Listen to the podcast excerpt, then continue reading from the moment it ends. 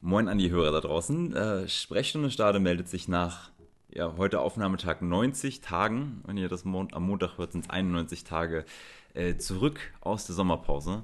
Wir haben uns ein wenig erholt, wir haben äh, neue Energie getankt, ein paar ähm, ja, Ideen gesammelt, was wir jetzt mit dem Podcast neu machen können. Und was unter anderem neu ist, ist, dass ich nicht mehr aus dem Fenster schauen muss, um zu träumen, sondern ich kann jetzt direkt in Sebastians Gesicht blicken. Er sitzt mir gegenüber und es lädt zum Träumen ein. Hallo Sebastian, ich begrüße dich. Hallo Björn. Ich muss auch sagen, Worte zu finden ist schwierig bei dem wunderbaren Anblick, den man gerade hat. Wenn man sich so gegenüber sitzt, das ist alles viel, viel schöner, viel entspannter. Äh, ich bin auch mal gespannt, ob wir jetzt auch äh, eine andere Diskussionskultur ähm, zum Leben erwecken können, dadurch, dass wir uns gegenüber sitzen. Das ist ja nochmal irgendwie was anderes. Ne? Ja. Es, es, fühlt sich auch gerade merkwürdig an. Eigentlich ja, irgendwie schon. irgendwie schon. Äh, ja, ich sag mal jetzt, also der Podcast kommt ja dann Montag raus. Das sind dann 91 Tage exakt ohne äh, Sprechstunde Stade gewesen. Was ist dir in den 91 Tagen passiert? Ich bin älter geworden, ich bin weiser geworden, würde ich sagen. Aha. Nee, was ist passiert? Ich äh, hatte aus sportlicher Sicht äh, Freude. Mein Herzensclub Bayern München hat das Triple gewonnen. Oh, Spoiler-Alarm. Also wenn ich damit jemandem gespoilert habe, ne, dann wo lebt der denn? Unterm Stein? ja, Spoiler-Alarm, das ist, ich habe mir ein paar Notizen gemacht, über was man sprechen kann. Und natürlich, äh, wenn man über Sachen sprechen möchte, die äh, in, der, in der Zwischenzeit passiert sind, dann gehört das natürlich auch mit dazu. Ja, das stimmt. Das äh, ist auch eine Sache, über die wir sprechen müssen. Äh, Wie ist dir denn privat ergangen? Privat ergangen? Ja, wie gesagt, ich bin wirklich älter geworden. Ich hatte in der Zwischenzeit Geburtstag. Aha. Ähm, ich bin Onkel geworden. Herzlichen Glückwunsch. Dankeschön. Äh, ja, ist eine interessante Erfahrung, Onkel zu sein. Das Beste ist dran, man kann äh, das Kind im Arm haben und wenn es schreit, dann gibt man es einfach an die Eltern ab. Das heißt, man ist nur für die, den entspannten und schönen Teil verantwortlich. Und äh, ja, was ist noch passiert? Uni-Klausuren gehabt. Äh, ja. Sonst halt, geht dir der Stoff schon aus. Sonst halt Corona live so ein bisschen, ne? Corona live, äh. ja, Tatsache. Ähm, aber du, mir geht's nicht anders. Ich habe äh, in der Zwischenzeit bin ich äh, Papa geworden. Einer, Herzlichen Glückwunsch. Ja, ja. Es ist auch so geil, dass wir uns dafür gratulieren, wo wir uns in der Zwischenzeit schon. Naja, dass ich dir gratuliere, macht schon mehr Sinn, dass du mir fürs Onkelwerden gratulierst. Ich meine, da hatte ich nun wirklich nichts mit zu tun. Das weißt äh, das weiß ich ja nicht. Ähm, ich kann ja sein, dass ich weiß ja noch nicht mehr, war das, wenn das eine Hausgeburt gewesen ist und dann kam Dr. Klinge um die Ecke. so, so, ich hol das da jetzt da raus. ähm, Nee, also Vater sein ist auch äh, irgendwie eine ganz komische Sache. Es ist, ähm, man kann das Kind nicht abgeben, wenn es schreit, wobei ich das regelmäßig tue. Ich drücke es einfach meiner Frau in die Hand. Ähm, ja, ich bin wieder zur Arbeit gegangen. Ich weiß gar nicht, habe ich noch, habe ich wieder gearbeitet, als wir den Podcast aufgenommen haben? Nee, ne? Nee, da warst du noch in Kurzarbeit. Jawohl, und äh, dann durfte, wurde ich wieder zurückgerufen im äh, Juli, glaube ich, war das so bin dann arbeiten gegangen und äh, jetzt, wo die Corona-Zahlen wieder, Zahlen wieder gestiegen sind, äh, wurde ich dann ins Homeoffice geschickt. Von daher haben wir jetzt wieder Zeit, ähm, Podcasts aufzunehmen. Gab es schon peinliche Homeoffice-Zoom-Momente? Nee, zum Glück nicht. Aber ich, man, man, fühlt sich so unfassbar blöd. Ich hatte einen Videocall mit Verstärker, saß nebenan im Gästezimmer. Und ich weiß nicht, wie dir das geht, aber wenn ich Videocalls mache, ich gucke eigentlich selten auf den Bildschirm, sondern immer nur unten in die Ecke, wo man sich selbst sieht. Und dann gucke ich immer, dass man, wie man gerade ausschaut. Und dann hatten wir den, den Moment, dass die mir irgendwas erzählt haben und ich habe unten geguckt, ob ich auch intelligent ausschaue ob ich intelligent reingucke aus der Seite. Mm. Und dann habe ich mich zwischendurch ähm, dabei erwischt, wie ich aus dem Fenster geguckt habe, weil es so gestürmt hat. Ja. Und dann war ich fasziniert von dem Wetter draußen und habe nicht mehr zugehört. Und ich war mir nicht sicher, ob man das sieht. Ja, okay. Oh, nee. Ähm, ja, pass auf, lass uns doch. Ich hatte erst überlegt, wie wir diese Folge irgendwie gestalten. Ähm, aber ich glaube, es ist am sinnvollsten, wenn wir es so machen wie immer. Hast du irgendwelche. Einfach drauf los. Einfach drauf los. Hast du irgendwelche Empfehlungen, bevor wir in die Themen einsteigen, die du unseren Zuhörern geben möchtest? Ja, ich hatte vor, zwei, drei Wochen eine äh, Serie bei Netflix äh, gefunden. Away heißt die. Worum geht's da? Das ist eine äh, Raumfahrtserie. Da geht es um ein äh, ja, Mars-Weltraumprogramm, äh, das äh, an dem halt mehrere Länder beteiligt sind. In der Serie sind es dann Indien, Großbritannien, die USA, Russland und China.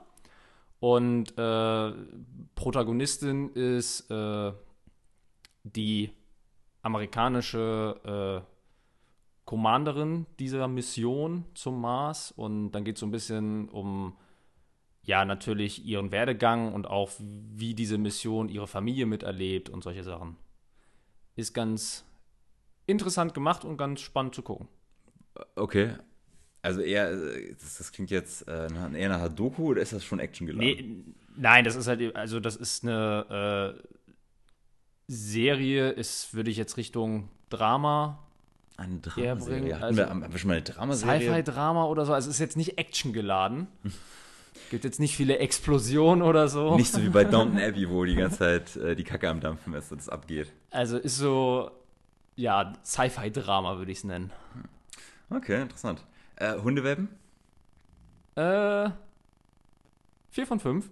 Uh. Ja, ich, ich habe die, also äh, bei Netflix erkennt, oder auch allgemein in Streamingdiensten erkennt man ja mal eine Serie daran, äh, dass man eben, wenn dann die Folge zu Ende ist, sozusagen zu faul dafür ist, um die Serie auszumachen. Und äh, ich finde, das ist so ein Indiz dafür, dass die Serie gut ist. Und das Gefühl hatte ich da gar nicht. Also ich habe die Serie in drei Tagen durchgesuchtet. Von daher Okay. nur zu empfehlen. Okay, äh, was empfehle ich? Ich empfehle jeden, ähm, der noch nicht angefangen hat, Lucifer zu gucken. Da ist nämlich jetzt die neue Staffel draußen. Und den Äh, habe ich auch gesehen. Lucifer zu gucken. Es ist also, in der Serie geht es eigentlich um, ähm, es ist ein sehr religiöses Thema. Lucifer, wie der Name schon sagt, es geht um den Teufel und wie er sein Leben in äh, L.A. ist es, glaube ich, ne? Genau. verbringt.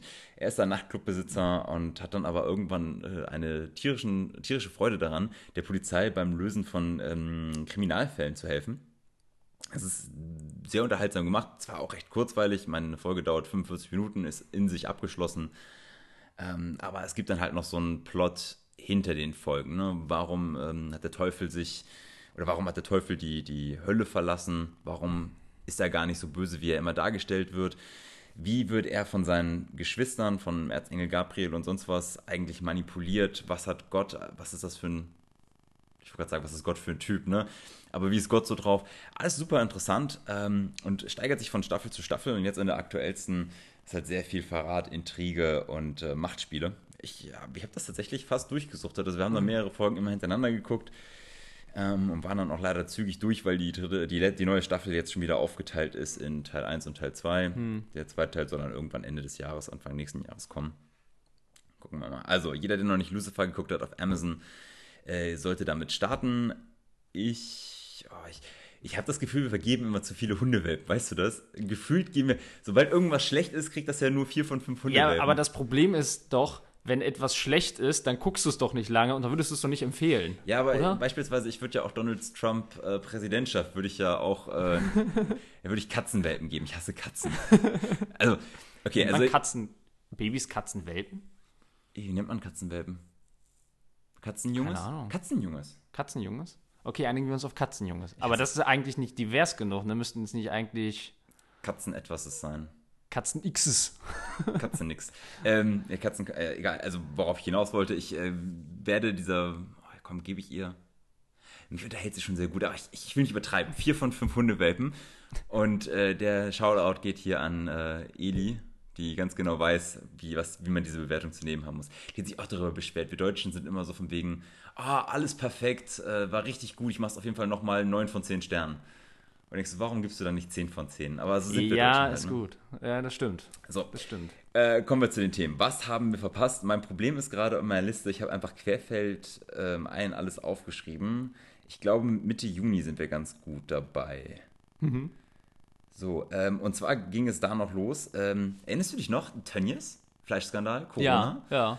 Ähm, da ist der, ähm, fing es an mit 657 Infizierten im Schlachtbetrieb, wo es dann rauskam, dass bulgarische Hilfsarbeiter in ihren Unterkünften zusammengefercht waren. Das Virus sich deshalb sehr gut ähm, ja, weiter verbreiten konnte. Dann gingen die Zahlen hoch.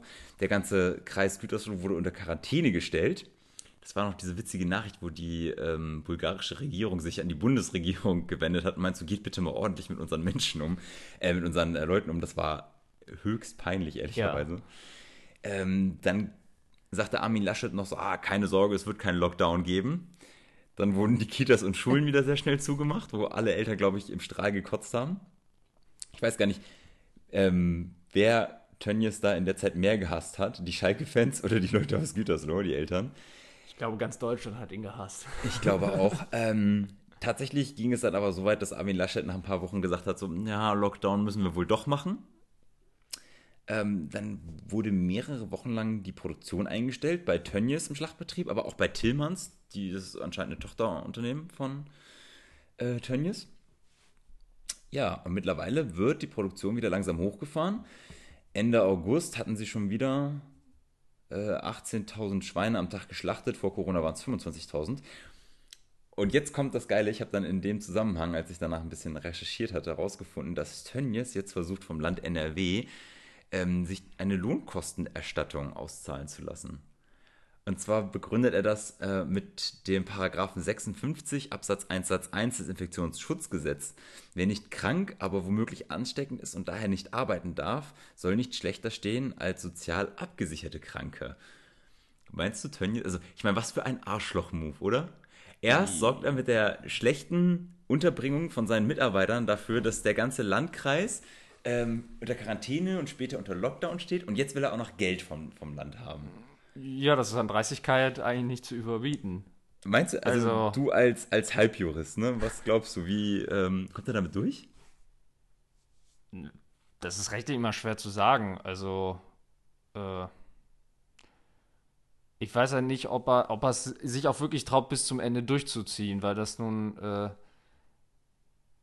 echt ein Move ist. Also ja, das Unternehmen hat natürlich großen Schaden genommen durch die ganze ähm, Geschichte, also mit dem Lockdown und so. Und darum geht es ja auch. Er will ja sozusagen äh, das Geld dafür zurückhaben, dass er ja quasi das Unternehmen stilllegen musste, aber er musste ja Gehälter und so weiter finanzieren. Ähm, und die, ihm wurde der Lockdown ja vorgeschrieben, äh, wo ich halt sagen muss, kann durchaus sein, dass das juristisch dann, dass er da recht bekommt und man sagt, okay, du kriegst das Geld, wobei ich ihm, glaube ich, so als äh, ja, Mensch irgendwie raten würde, lass das, du bist so schon unten durch.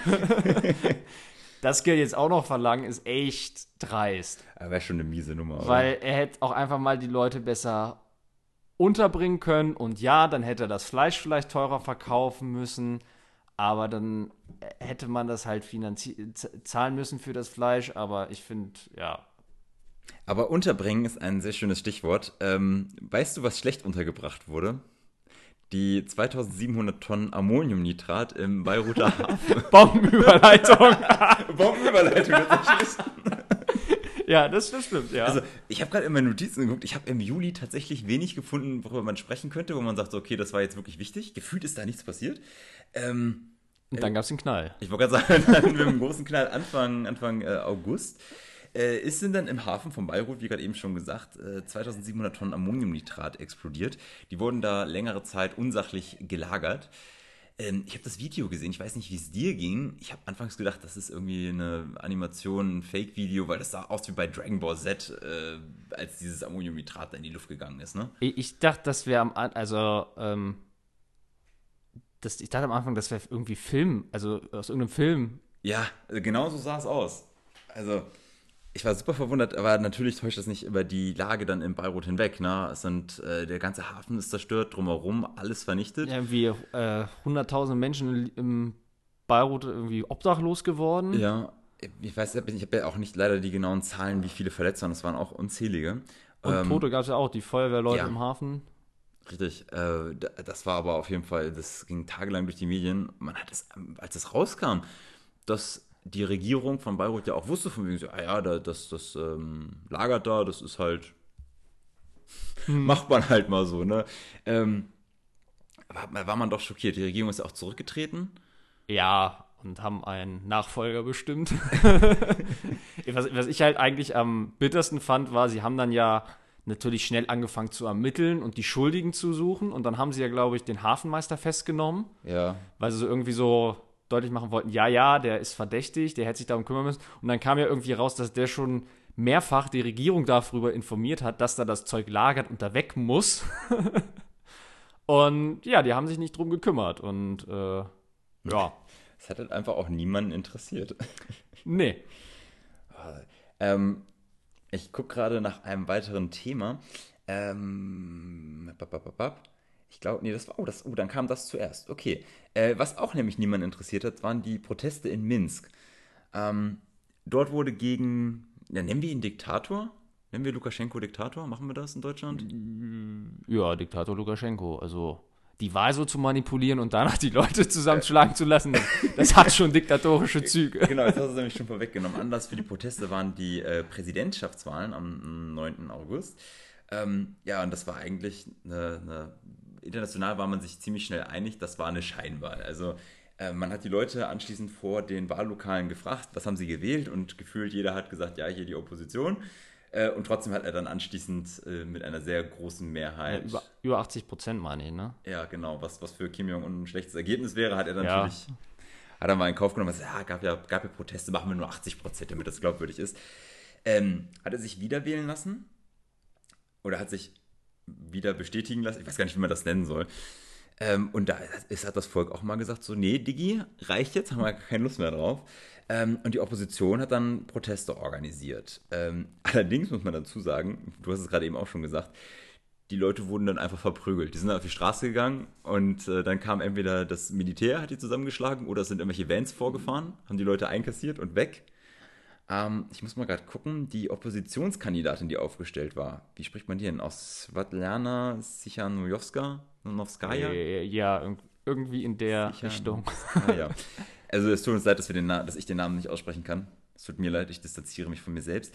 Ähm, sie war im Vorfeld schon massiv eingeschüchtert worden und war nach der Wahl auch ziemlich schnell aus dem Land raus. Hat dann von, ich glaube, Lettland, Litauen, irgendwo da die Ecke. Äh, Litauen ist sie geflohen, nach ja. Litauen. Hat dann von da aus versucht, den Widerstand zu organisieren. Ähm, die Oppositionsführerin im Land, na, schon wieder so ein schöner Name, Kolosnikowska. Ich glaube ja, Kol Kolesnik Kolesnikova. Kolesnikova. Ja, ich muss das vielleicht mal üben. Ähm, die ist tatsächlich dann entführt worden. Das hat, äh, war ja erst anfangs nicht klar. Man gesagt, Stimmt, ja, sie ja, hat das ja. Land verlassen. Dann hat, äh, haben aber ihre Freunde gesagt, so, nee, die hat das Land nicht verlassen, die wurde entführt. Dann hat die Minsker, ähm, also Belarus dann gesagt, so, ja, ja, stimmt, die ist bei uns, die haben wir mal in Gewahrsam genommen. Und nichts passiert. Ja, also, wobei war nicht irgendwie die Story, dass sie mit irgendwie zwei ihrer Opposition ihren Oppositionskollegen, zur, wurde sie, glaube ich, zur ukrainischen Grenze gebracht. Ja. Und sollte da dann das Land verlassen und die beiden Typen, die sind dann in die Ukraine gegangen und sie ist dann wohl irgendwie woanders wieder über die Grenze zurückgekommen und wollte sich auf den Weg nach Minsk machen, aber seitdem ist sie irgendwie nicht wieder aufgetaucht. Ja, das ist wie so ein schlechter, wie so ein misslungener Zaubertrick von David Copperfield. Einfach, genau. einfach verschwunden. Ja, aber es ist, ähm, ich habe das Gefühl, dass, ist, dass ganz viel passiert ist. Dann regt man sich drüber auf aber wirklich passieren ist, ist da auch nichts, ne? Also, ich meine, gut. Naja, also, die, was ja schon erstaunlich ist, die Proteste gehen immer noch weiter. Aber also, interessiert niemanden. Ja. Ja, stimmt eigentlich auch. Also, äh, was heißt interessiert niemanden? Ne? Man kriegt das in den Nachrichten mit, sagt, oh, furchtbar, muss da irgendwas passieren. Aber abgesehen von, dass Deutschland den Finger hebt und sagt hier, nicht, das ist nicht in Ordnung, äh, sonst mischen wir uns da auch nicht ein, ne? Ja, das ist halt generell die deutsche Zurückhaltung. Ich glaube, es ist auch generell passiert momentan so viel Scheiße auf der Welt. Ich glaube, die Leute haben auch keine Lust mehr, sich aufzuregen in manchen Dingen. Hm. Da will man lieber sowas Entspanntes haben. Nur sowas Entspanntes wie beispielsweise äh, Olaf Scholz, der tatsächlich jetzt von der SPD als Kanzlerkandidat äh, ernannt wurde. Als nächstes Datum in meiner Chronik habe ich hier den 11.8.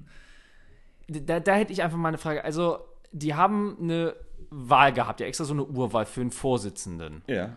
Wo dann hier Und jetzt kann der rauskam. Kanzlerkandidat einfach so vom, vom Parteivorstand bestimmt werden. Also ich verstehe irgendwie deren ja, System innerhalb der Partei nicht. Und dann finde ich halt generell die Wahl, also ich halte Olaf Scholz für einen kompetenten Politiker, also zumindest noch so lange, bis alles bei Wirecard rausgekommen ist. ähm, nur ich frage mich, also wie das funktionieren soll. Also ich meine, er hat ja die Urwahl verloren.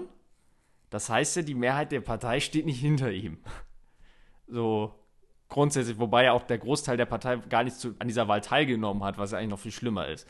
Und ähm, er hat gegen ein deutlich linkes Duo verloren und soll jetzt mit diesem linken Duo Wahlkampf machen, wobei er eher aus diesem rechten Flügel der SPD kommt. Ich frage mich, wie das so funktionieren wirklich, soll. Hast du gerade rechter Flügel aus dem SPD? Flügel, ja, dem rechten Flügel von dem. Also der, der, der rechte halt Flügel, in der Mitte liegt. Ich wollte gerade sagen, der rechte Flügel ist immer noch links von der Mitte, ne? Genau, ja. Ähm, ja, ich, ich frage mich das auch. Ich meine, ich habe persönlich jetzt nichts gegen Olaf Scholz, der hat mir nichts getan. Aber das frage ich mich wirklich, was hat sich Novabu dabei gedacht, ne? Mit eiserner Hand hier regieren und den Kanzlerkandidaten einfach mal bestimmen. Ähm, vielleicht auch, also für mich ist das so ein bisschen, meint die SPD das eigentlich noch ernst bei den aktuellen um, ähm, Umfragewerten, dass sie glauben, sie können Kanzlerkandidaten stellen? Warum dann ausgerechnet jetzt Olaf Scholz? Ist das so von wegen, na, die CDU hat sich ja noch nicht geeinigt, wissen nicht, was da kommt, ne? Vielleicht stellen die ja einen Armin Laschet aus und der ist ja, der ist ja wie ein, wie ein, wie ein Buch, den kann man ja, da kann man ja mal zuschlagen als SPD, ne? Ja, wobei ich es halt schon gewagt fand. Also ich meine, in den Umfragen sind sie so eigentlich Dritter hinter der CDU und den Grünen. Mit Glück sind sie mit den Grünen gleich auf. Das klar, das und dann als erstes so einen Kanzlerkandidaten aufstellen, ist schon äh, ein interessanter Machtanspruch, finde ich. Ja, also, naja, mal gucken. Ich bin mal gespannt, was das gibt. Ähm, was kommt als nächstes in der Chronik? Wir waren jetzt beim 11.8. Dann kommt der 14.8. Sebastian, was war am 14.8.? Äh. War da das Fußball? Oh, Fußball! War da ba Barcelona? Da war Barcelona, Barcelona. genau. Äh, am 14.8. hat der FC Bayern München den FC Barcelona aber mal sowas von Genuss, äh, also das war wirklich Genuss. Gerasiert. Sie haben sie einfach rasiert. Äh, man könnte auch sagen zerfickt. Ähm, und zwar hat der FC Bayern mit 2 zu 8 tatsächlich bei Barcelona gewonnen, also im Camp Nou auch. 8 zu 2 gewonnen. Nicht 2 zu 8. Aber sie haben, doch, haben sie nicht in Barcelona. Achso, nee, stimmt, ja, die haben ja, die haben ja in Lissabon gespielt. Genau. Äh, fällt mir jetzt auch gerade ein. Okay, also egal. Bayern hat auf jeden Fall acht Tore geschossen, Barcelona nur zwei. Äh, sechs Tore Differenz. Das war ja mal ein Erdrutschsieg. Das war eine Demütigung pur. Ähm, und wenn ich dann überlege, ich glaube, es war Thomas Müller, der gesagt hat, selbst beim 7-1 gegen Brasilien damals hatten sie es nicht so sehr unter Kontrolle wie das jetzt gegen äh, mhm. Barcelona. Er ist schon peinlich. Oder die einzige Fußball-Weltmacht Barcelona so am Boden. Ja, vor allem, wenn du dann bedenkst, was danach alles beim FC Barcelona in Gang geraten ist. Ich wollte gerade sagen. Das ist schon heftig gewesen. Vereinsikone äh, Lionel Messi wollte dann nachher den Verein verlassen. Das ging ja dann, also er hat ja wirklich per Fax, wo ich dachte, warum per Fax? Was ist das? Muss man das beim Fußball so machen? Ähm, hat er seine Kündigung eingereicht. Allerdings hat er da irgendwelche Fristen nicht eingehalten und deswegen hat Barca gesagt, nee, ist nicht. Nee, es war ja irgendwie in seinem Vertrag, hat, hätte er ein einseitiges Kündigungsrecht bis ja. zum Ende der Saison gehabt. Richtig. Und das Problem war, er glaubte halt, weil die Champions League ja noch lief, die Saison ist noch nicht vorbei. Aber tatsächlich galt offiziell immer noch als Stichtag für Verträge und so der 1. Juli. Ja, aber das würde ich ja wiederum hinterfragen wollen, weil es ja ganz viele Diskussionen gab von wegen, wann darfst du mit neuem Kader antreten und überhaupt und Verlängerung der Transferfristen, bliblablub. Also letztendlich hat Messi gesagt, ich bleibe in Barcelona, weil er keine Lust hatte, sich mit seinem Herzensverein äh, außer oder gerichtlich da äh, zu, zu prügeln. Finde ich ja. auf der einen Seite vernünftig, weil er hätte seinen, seinen Legendenstatus dadurch, glaube ich, vernichtet. Ja, wobei es jetzt trotzdem eigentlich eine, schon eine gescheiterte Ehe ist, die sich im, nicht zur Scheidung durchgebracht hat. Also, also, wie machst du das jetzt in der nächsten Saison? Also Kannst du als Messi, wenn du noch ein Tor schießt, kannst du da das Emblem küssen oder freust du dich überhaupt noch? Spielst du überhaupt noch oder setzt dich auf die Bank und sagst so, hier, macht euren Scheiß alleine? Vor allem, ich meine irgendwie in Erinnerung zu haben, dass der äh, Präsident von Barcelona, mit dem Messi ja diese ganzen Probleme hat wohl, mhm. ja gesagt hat, wenn äh, ich würde meinen Posten aufgeben, wenn Messi bleibt. Oder damit er bleibt. Und er ist jetzt immer noch da. Also, da ist eigentlich Ärger vorprogrammiert. Eigentlich schon. Ähm, und dann jetzt muss ich gerade mal rechnen, das sind das neun Tage, ja, ich glaube, es sind neun Tage später, am 23.08., nachdem man im Halbfinale Lyon besiegt hat, ähm, stand Bayern dann im Finale gegen Paris Saint-Germain. Und das war dann, glaube ich, schon ziemlich bitter für Paris, weil niemand Geringeres als äh, Kingsley Coman, der ja in der Pariser Jugend, glaube ich, groß geworden ist, wurde, ja, hat dann das Siegtor für Bayern geschossen. Und noch bitter, Tuchel wollte ihn zurückhaben oh. nach der Leihe. Oh, richtig böse. Und, äh, aber Bayern hatte ja die Kaufoption und. Ich ja. überlege gerade, ist er nicht von Paris nach äh, Juventus gegangen und von Juventus ist er dann zu Bayern gekommen, meine ich, ne? Genau. Ja. Aber ich meine, Paris hat halt irgendwie noch irgendwie eine, also er wollte ihn schon nach Juventus irgendwie haben und dann gab es noch irgendwie eigentlich Rückkaufklausel und solche Sachen. Ja. Und Ach, ja. Die wichtigste Botschaft daraus ist aber, Bayern hat äh, das Triple geholt, sprich den Sieg aus Meisterschaft, Pokal und Champions League. Und zwar das zweite Mal in der Vereinsgeschichte, glaube Genau. ich. Ne? Und das Bayern gehört jetzt zum elitären Club. Ich glaube, es gibt nur drei Clubs, die das geschafft haben, das Triple zweimal zu holen, ne? Ja, Real Madrid, Barcelona und Bayern, Nee, ne? Ich glaube, Real hat das Triple nicht geholt. Nicht? Ich glaube nicht. Nee, stimmt, die sind ja während sie die Champions League so dominiert haben, nicht Meister geworden, ne? Ich meine nicht. Also, ähm, äh, du hast mit Barca hast du auf jeden Fall recht. Ich meine, dass irgendwie äh, Ajax oder sowas das mal geschafft hat, früher in den 70ern. Stimmt, das kann sein, ja. In den 70ern. Und jetzt überlege ich gerade, was noch war. Müssten wir vielleicht nochmal recherchieren. Ja. Ist, ist mal wieder schlecht vorbereitet, ja. ähm, die, die Frage, die sich mir stellt, waren das jetzt die besten Bayern aller Zeiten, die wir gesehen haben? Naja, ich finde, also das, was, also so wie sie gespielt haben, das war schon, also besonders natürlich dann gegen Barcelona eine Machtdemonstration. Im Finale waren sie, haben sie zwischendurch auch mal so ein bisschen geschwächelt. Da, also es, das Spiel hätte für beide Seiten gut ausgehen können, aber am Ende hat die richtige Seite gewonnen und es wurde auch bewiesen, Geld gewinnt keine Titel. Das musst du, glaube ich, ganz kurz erklären. Naja, der Paris Saint-Germain ist in den letzten Jahren dadurch aufgefallen, die teuersten Transfers überhaupt zu tätigen, um halt sich sozusagen den Champions League-Titel zu sichern. Und sie sind jetzt zum, nach, ich glaube, zweimal in Folge im Viertelfinale scheitern, sind sie jetzt halt auch im Finale gescheitert. Ähm, aber zurück zu beste Bayern aller Zeiten, finde ich halt schwierig zu beurteilen wegen dieser Corona-Situation. Also, ähm, es gab ja dann zwischendurch diese Pause wegen dem Lockdown, den, die hat der FC Bayern gut genutzt. Ähm, Paris hatte ja vielleicht einen Nachteil eben darin, dass bei denen die Saison ja beendet wurde im Frühjahr und sie bis zur Champions League auch überhaupt keine Spielpraxis mehr wirklich hatten, bis dann dieses Turnier da in Lissabon losging. Und äh, ja, also die Bayern, die es da gespielt haben und die ja auch vorgestern Schalke rasiert haben, äh, die sind schon top und Bombe und äh, ob es die besten sind aller Zeiten, das zeigt sich jetzt in dieser Saison, weil Triple verteidigt Hat so noch keiner, ne? hat äh, ja, so noch keiner. So, ich bin jetzt hier gerade mal auf einer Seite. Diese sieben Clubs äh, gewannen bislang das Triple. Da haben wir einmal Celtic, FC, haben Ajax Amsterdam, PSW Eindhoven, nochmal PSW Eindhoven. Die haben es tatsächlich Die anscheinend zweimal geschafft. geschafft. 87, 88 und. Achso, nee, warte, das war einfach nur die Fortführung des Textes. Ach so. Manchester United 99, das ist klar. Stimmt, die waren ja auch, ja. Ja, dann gab es FC Barcelona, haben wir schon gesagt. Inter Mailand. Stimmt. Inter Mailand 2010, du hast recht. Ja, da war ja was gegen Bayern. Ne? Bayern München 2013. Dann wieder FC Barcelona und dann wieder die Bayern. Dann sind Barcelona und Bayern anscheinend die einzigen, die es geschafft haben. Stimmt, ja. Dann waren es nur die beiden. Das ist auch interessant. Es waren mehrere Spieler allerdings, wenn du wo guckst, auch in der Bayern-Mannschaft. Ähm, das sind ja einige noch gewesen, die vom letzten Trippelsieg übrig geblieben sind. Boateng, Alaba, Boateng, Neuer, Müller. Alaba, Neuer. Jawollek. Das Äh, stimmt. So, ich glaube, das reicht, aber dann schließen wir das Fußballthema ab ähm, und kommen wir zu einem anderen Thema. Und zwar, chronisch gesehen, sind wir jetzt bei Nawalny. Oh. Ja, äh, ganz, ganz kritisches Thema. Ähm, und zwar der russische Oppositionelle Alexei Na- Nawalny. Ich hoffe, ich habe es richtig ausgesprochen. Der wurde im August äh, in, auf einem Flug nach Moskau, ist er einfach kollabiert und auch ins äh, Koma gefallen. Ähm, russische Ärzte sagten dann, nee, nee, das sind nur Stoffwechselprobleme, wobei dann die Mitarbeiter von ähm, Nawalny sagten, der hatte noch nie Probleme mit seinem Stoffwechsel, was soll das?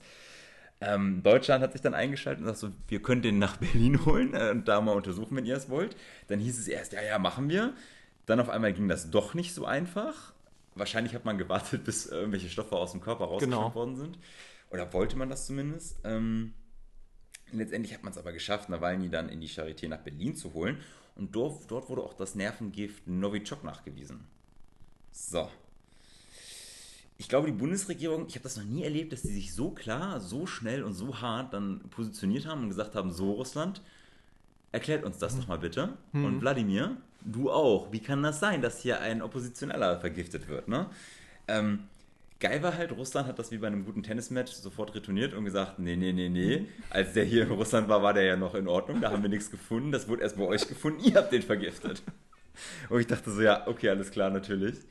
Ähm, ja, jetzt ist es ja so, dass äh, man fordert zwar eine lückenlose Aufklärung, aber es wird ja auch hart diskutiert, ob man Russland überhaupt noch vertrauen kann, äh, ob man Sanktionen gegen Russland fahren sollte und was ist bei Zusammenarbeitsthemen wie beispielsweise diesem Pipeline-Projekt ähm, Nord Stream 2?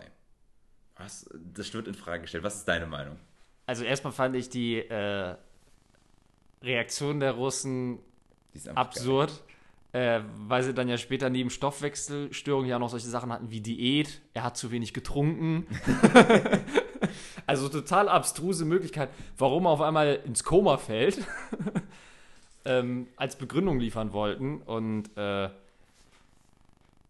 ja, es ist natürlich, äh, da, besonders die Linken haben dann ja gleich angefangen äh, zu fordern, dass man eben nicht einfach so vorverurteilt. Also es wurde dann ja darauf hingewiesen, dass Novichok auch irgendwie westlichen Geheimdiensten ins, äh, in die Hände gefallen ist und auch dann, ich glaube, der Klaus Ernst von der Linkspartei hat ja auch gefragt, was denn Putin gebracht hätte, weil der Putin hat ja bei letzten Mal 78 Prozent bekommen, Nawalny nur 22, also da ist doch der Nawalny gar keine Bedrohung, warum sollte er ihn dann vergiften?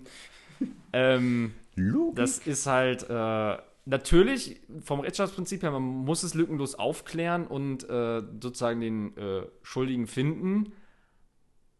Aber ähm, man hatte beim letzten Novichok-Anschlag in London hat man zweifelsfrei nachvollziehen, nachverfolgen können, dass, das, äh, dass die Täter aus Russland kamen. Ähm, es war dieselbe Vorgehensweise und äh, Putin konnte damit halt einfach äh, der Opposition das Zeichen geben, wir finden euch überall, wir kriegen euch überall. Und äh, deswegen macht es einfach auch am meisten Sinn, dass es im Interesse der russischen Regierung lag, dass das passiert ist. Was, fordert, was, was würdest du jetzt sagen, wie muss die Bundesregierung damit umgehen? Was ist mit dem Projekt Nord Stream 2? Sollte man das canceln oder sagt man da, nee, das ist was eigentlich größtenteils privatwirtschaftliches, lass das mal weiterführen? Also, ähm, ich würde würd es gut finden, wenn man Nord Stream 2 auf Eis legen würde. Also ein Baustopp für äh, mehrere Jahre. Hm. Oder einfach so lange, bis das aufgeklärt ist. Und zwar wirklich aufgeklärt ist und nicht irgendwo irgendjemand auf einmal gezeigt wird, hier, der war das und das ist dann irgendein Hanswurst, den man irgendwo eingesammelt hat. Ein Bauernopfer. irgendein Bauernopfer. Ähm, und ja, generell muss man halt sich mal fragen, äh, wie man mit Russland in Zukunft umgehen will, weil äh, ja, Russland in den letzten Jahren ja immer aggressiv aufgetreten ist. Ukraine, Syrien. Und ähm, ja, natürlich äh, ist es wünschenswert, ein gutes Verhältnis mit Russland zu haben und auch ein friedliches Verhältnis, aber äh, Wladimir Putin äh, hat einfach Interessen, ja. die unserem mit unserem System, mit dem demokratisch-liberalen System nicht vereinbar sind. Das ist so. Das hast du sehr schön gesagt. Ähm, weißt du, was, wer noch Probleme mit unserem System hat?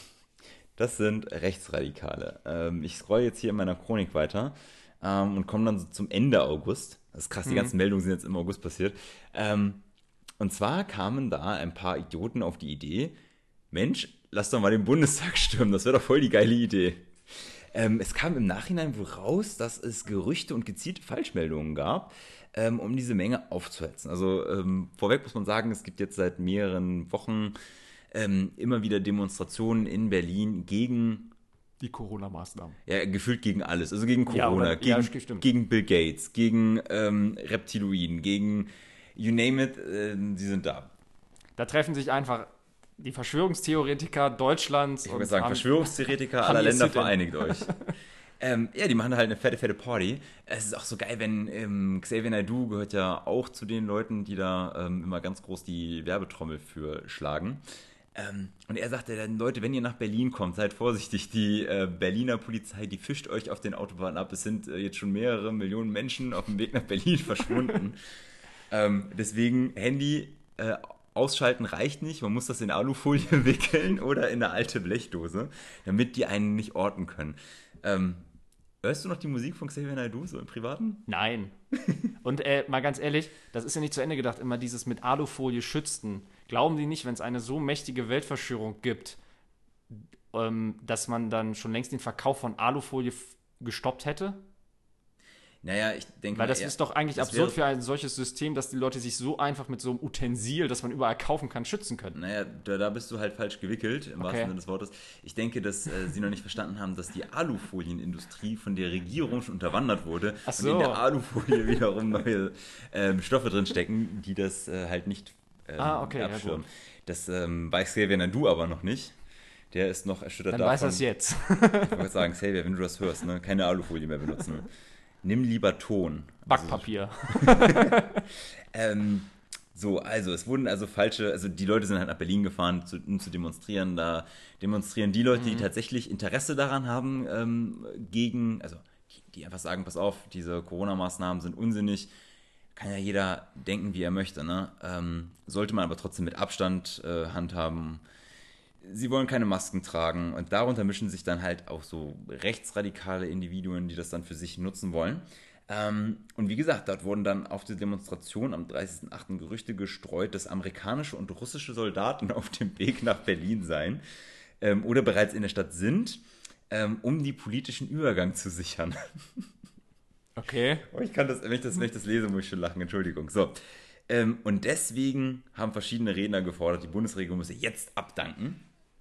Und deswegen sind sie dann ganz schnell, also die wollten einfach nur Deutschland schützen. Die sind da hingegangen Ja, ja, und wollten ja. die Bundesregierung abdanken lassen, damit sie diese Gruppe von Idioten dann halt sagen können, so, russische, amerikanische ähm, Armee, ihr könnt wieder gehen, wir haben das jetzt hier unter Kontrolle. Ich, oh, das ist so albern. War ja auch bestimmt die russische und die amerikanische Armee super freundlich auf so alte Reichsflaggen reagieren würden. das, äh, Wir hatten keine neuen. Oh mein Gott, ey. ja, es ist einfach irgendwie äh, zum Kopfschütteln. Also ich kann es vollkommen, also, also okay, ich persönlich kann es nicht verstehen, aber wenn es Leute gibt, die halt finden, die Corona-Maßnahmen, so wie sie gemacht wurden, waren nicht alles richtig und so, da kann man dagegen gerne demonstrieren. Aber ganz ehrlich, wenn da so rechte Idioten kommen, dann muss man sich von denen distanzieren und wenn man das nicht macht, dann äh, ist man nichts Besseres als die. Und äh, True Story. Ähm, die Diskussion, die es anschließend gab, war ja, ist der Reichstag überhaupt genügend gesichert? Ähm, ich war jetzt ein paar Mal in Berlin, du wahrscheinlich ein paar Mal öfter.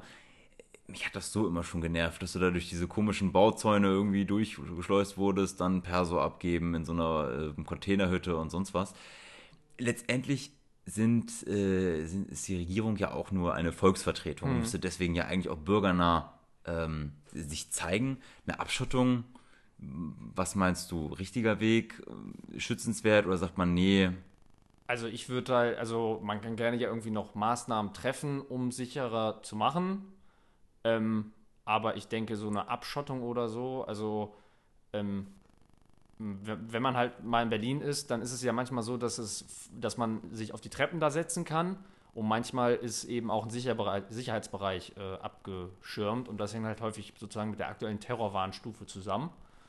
Und äh, wenn man jetzt sozusagen dauernd, dauerhaft so einen Sicherheitsbereich da einrichten würde, ich würde das eher sozusagen als Niederlage werten, wenn man sich gleich von solchen Leuten dazu drängen lässt, äh, dass man das ja, Haus des Volkes sozusagen äh, nicht mehr sozusagen frei zugänglich macht. ja. Und äh, deswegen, was ich, mehr Kameras, äh, an manchen Stellen vielleicht einfach mehr Polizeistreifen, aber ruhig die Bewegungsfreiheit erhalten. Ja, stimme ich dir zu, bin ich auch dabei. Also, ich habe auch die Meinung, man sollte sich nicht abschotten ähm, und irgendwie dann auch immer noch zeigen und sagen, hey, wir sind halt für euch da ähm, und trennen uns nicht weiter von uns. Das haben, behaupten ja auch viele, dass Politiker viel zu abgehoben sind. Juti. Oh mein Gott, vom nächsten Thema graut es mir ein wenig. Ähm, wir sind jetzt Anfang September. Ähm, was ist da passiert? Da ist das Flüchtlingslager Moria abgebrannt. Ähm, dort haben also, das ist 8.9., dort haben mehrere Brände das Flüchtlingslager Moria auf der griechischen Insel Lesbos ähm, tatsächlich massiv verwüstet, Wohncontainer verbrannten. Die Evakuierung des Lagers wurde zwar angeordnet, aber natürlich sind die Migranten vorher schon ähm, ja, geflüchtet, haben versucht, sich in Sicherheit zu bringen. Allerdings wurden sie von Einsatzkräften der griechischen Polizei und Armee halt gestoppt ähm, und aufgehalten. Das äh, wurde nochmal deutlich. Hast du das neulich gesehen, als Joko und Klaas wieder ihre 15 Minuten auf ProSieben hatten? Mhm, das fand ich sehr beeindruckend. Ähm, Joko und Klaas haben immer dieses Spiel, ähm, sie gegen Pro7 und wenn sie gewinnen, kriegen sie 15 Minuten Sendezeit um 20.15 Uhr, also Primetime, äh, zur freien Verfügung, können machen, was sie wollen. Und sie haben einfach auf, wollten eigentlich auf die Lage in Moria hinweisen. Dann ist äh, Moria abgebrannt und dann haben sie jemanden mh, hm, dort gefunden. Ich habe seinen Namen leider vergessen, also auch jemand, der in ja. Moria dann halt wohnt, wenn man das Wohnen nennen kann ähm, der einfach mal die Ereignisse geschildert hat, ähm, wie er rüberkam, wie die griechische ähm, Seenot oder beziehungsweise äh, Küstenwache deren ähm, kleines Motorboot zerstört hat. Ähm, also den Motor zerschossen hat, zerstört hat, damit sie nicht weiterfahren konnten. Dann wurden sie aufs offene Meer wieder rausgezogen. Dann kam die türkische Küstenwache irgendwann nach zwei Tagen, hat die dann rübergebracht. Ähm, dann wurden sie im Camp unter, ja, ich will nicht sagen eingesperrt, aber letztendlich trifft es das ja. Ne? Mhm. Da hast du auch keinen Ausgang mehr gehabt, dann kam Corona, dann wurde das Camp unter Quarantäne gestellt. Ähm, ich glaube, 12.600 Flüchtlinge und Migranten haben in der Zeit ähm, da in Moria gelebt. Ich glaube, ausgelegt war das für ursprünglich mal 3.000 Leute, wenn es hochkommt. Das heißt, äh, es gab kein Wasser, es gab auch keinen Strom, äh, die Menschen haben beengt da gelebt es war einfach menschenunwürdig. Ähm, und dann gab es halt Proteste, Demonstrationen und ähm, ja, im Zuge dessen hat das Lager dann auch gebrannt. Man weiß noch nicht genau warum, hm. ob das jetzt gezielt gelegt wurde von den Demonstranten oder nicht. Äh, mittlerweile sind die ähm, ja, ehemaligen Campbewohner in ein Übergangslager ähm, gebracht worden. Aber auch dieses Camp auf der Insel Lesbos ist schon fast wieder äh, voll belegt. Ich glaube, ausgelegt hier ist es für 9000 Leute und 8000 wohnen schon drin. Das heißt, es wird nicht besser. Ähm, das ist so eine kleine Zeltstadt. Und das Schlimmste neben dieser menschlichen Katastrophe ist meiner Meinung nach, wie Europa sich präsentiert hat. Mhm. Ähm, du hast eben dieses Elend direkt vor den Toren Europas und äh, die Europäische Union schaut eigentlich nur zu. Man kann dann, man hatte vorher das Thema schon Lesbos und äh, menschenunwürdige Zustände. Ähm, dann kam in Anführungszeichen glücklicherweise Corona. Man konnte den Fokus weglenken, aber die Menschen haben ja immer noch dort gelebt. Die Zustände wurden nicht besser und jetzt äh, ist es halt dann doch zu dem gekommen, was letztendlich passieren musste. Aber Europa kriegt sich ja immer noch nicht geschissen. Glaubst du, dass die EU da irgendwann sich nochmal organisiert bekommt, endlich einen Verteilungsschlüssel vorlegt, die Länder ihre ja, ich, ich finde schon, ein, die, haben, die Mensch, die, die Regierung, die einzelnen Länder haben ja Verpflichtungen gegenüber den Menschen. Nicht nur ihren Bürgern, sondern generell auch dem Menschenwohl. Wir alle sind der Menschenwürde verpflichtet, finde ich. Ähm, glaubst du, die Menschen, die, die, die EU-Länder kriegen es nochmal hin, da was zu bewegen, die Menschen zu verteilen und dieses Camp aufzulösen? Oder zumindest so zu halten, dass man sagt, wenn ihr ankommt, dann kommt, müsst ihr erstmal in das Camp gehen, in ein Camp. Dort werdet ihr aufgenommen, innerhalb von sechs bis acht Wochen werdet ihr dann verteilt. Hm. Oder meinst du, nö, Europa trägt das nicht und das ist schon richtig und wir müssen uns davor schützen? Also ich glaube, grundsätzlich ist bei dieser Diskussion häufig in Europa das Problem, dass du, dass die Diskussion sozusagen sozusagen in beiden Extreme aufteilt. Äh, wir nehmen überhaupt keinen auf und äh, wir müssen jeden aufnehmen. Und äh, das spiegelt sich dann oder wir müssen überhaupt welche aufnehmen. Mhm. Äh, das spiegelt sich dann ja auch äh, wieder. Es ist halt besonders die Osteuropäer sind ja sehr restriktiv, wenn es darum geht, äh, Flüchtlinge aufzunehmen. Und da muss man auch sagen, die Entscheidung können sie so treffen und das ist auch in gewisser Weise äh, ihr gutes Recht. Ich finde halt äh, es schon irgendwie schwer. Also wir können auch nicht, das klingt immer so abgehört, wir können halt nicht alle aufnehmen, das ist so. Ich finde nur halt diese Zustände in Moria oder so, die äh, sind einer EU unwürdig und die EU könnte das besser machen. Also man hat eine gemeinsame, äh, eine europäische äh, Grenzschutzbehörde mit Frontex geschaffen.